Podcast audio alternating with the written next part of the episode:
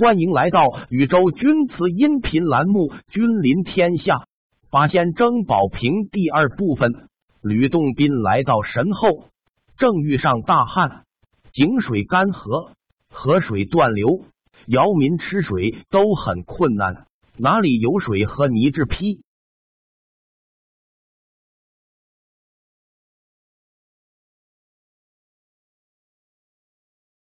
吕洞宾走遍各家瓷窑商号，都没有珍品供他选购。他来到一家瓷窑前，失望的叹了一口气，说：“这么大个神后镇，难道连件像样的钧瓷都找不来吗？”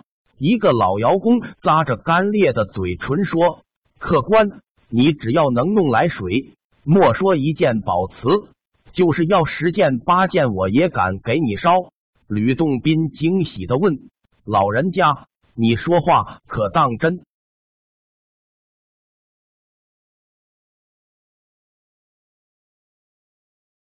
老窑工认真的说：“咱山里人说话算话，不信我领你到西边窑厂，当着众位烧窑兄弟立下文书。”老窑工一声呼唤，一群窑工把吕洞宾团团围住。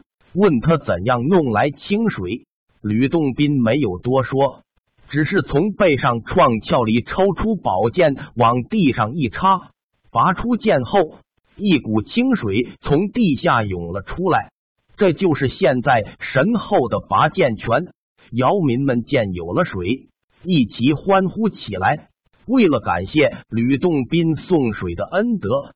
都把自己珍藏了多年的名贵钧瓷赠送给吕洞宾，吕洞宾从中挑出九件，留下重金，这才返回洞府。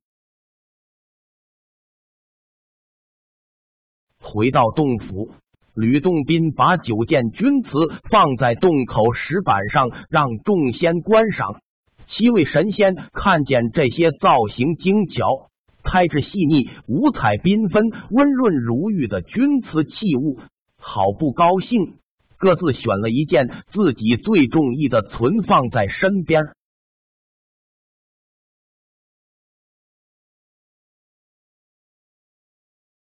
七仙挑选完毕，最后还剩下两件。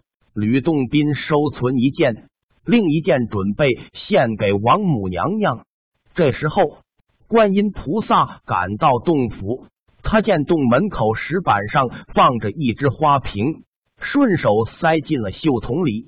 吕洞宾慌了，上前恳求说：“观音大师，那只花瓶是准备送给王母娘娘的，你给拿走了，我们拿啥给王母娘娘献礼呀？”